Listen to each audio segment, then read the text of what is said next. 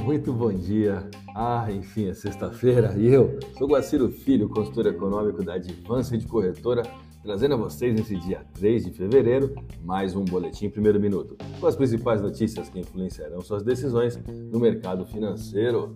A leitura dos mercados pós-decisão de quatro importantes bancos centrais mundiais, a gangorra entre juros e o dólar, além do fechamento das principais bolsas mundiais.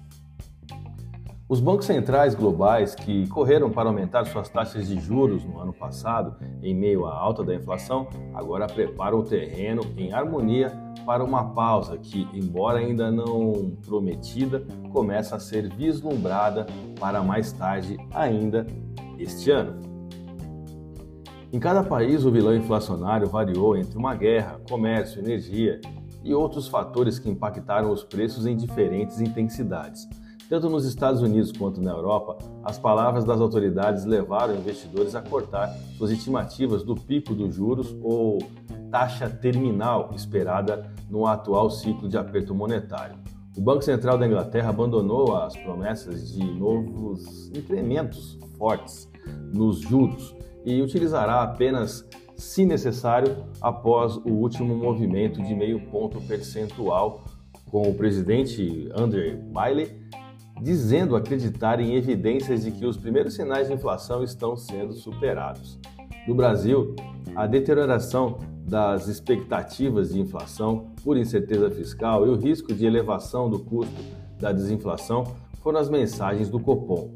Para justificar sua decisão, o Comitê de Política Monetária do Banco Central do Brasil destaca a necessidade de manutenção da Selic em 13,75% por mais tempo. O dólar caiu acentuadamente nessa quinta-feira e era negociado abaixo do nível de R$ reais pela primeira vez em quase oito meses. O tombo foi desencadeado pelas últimas decisões de políticas monetárias, no qual acabamos de destacar. A ideia de que os juros não vão cair tão cedo ganham cada vez mais força e evidência prática. E o fluxo para o mercado local tende cada vez mais a aumentar entre o diferencial no Brasil e Estados Unidos. Deixa eu explicar melhor isso aqui para vocês. Quanto maior o diferencial entre os custos dos empréstimos domésticos e internacionais, mais atraente fica o real para o uso de estratégias como o carry trade, que consistem na contratação de empréstimos em países de juros baixos e aplicação desses recursos em praça mais rentável.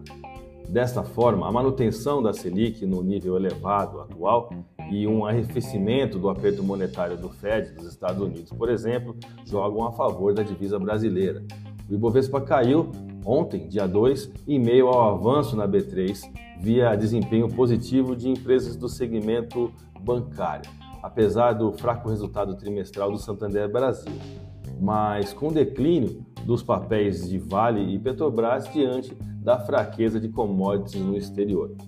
Nos Estados Unidos, o S&P 500 subiu 0,76% para o seu nível mais alto em cinco meses nessa última quinta-feira, com o resultado da empresa Meta é, ainda acima ali do, do, esperado, melhorou bastante esse, esse número dessa companhia que tem um peso forte no índice e de forma que o sentimento em relação às ações de tecnologia se elevaram, fazendo o mercado subir mais nesse período. Se vocês repararem no ano passado, no mesmo período, o índice S&P estava pesando e isso acabou pesando em todas as outras duas bolsas aí como um todo. Bom, vamos lá.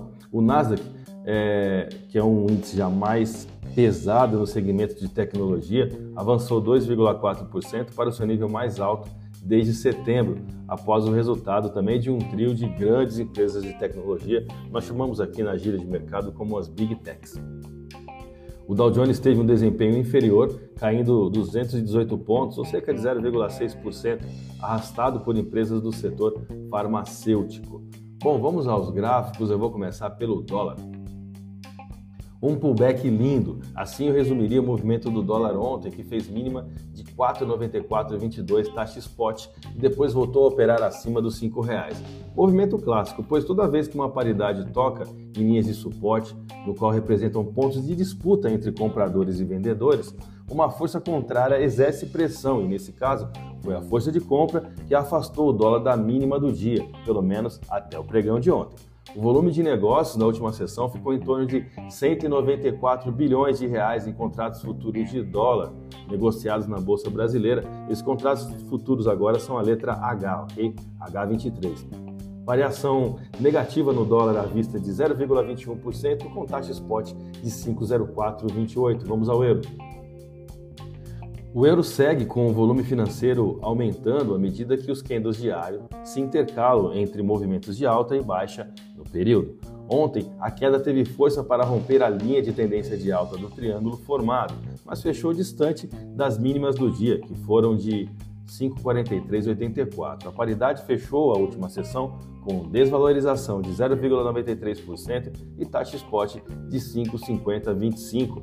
A minha dica você já sabe, siga nossos boletins para ficar sempre conectado. As principais notícias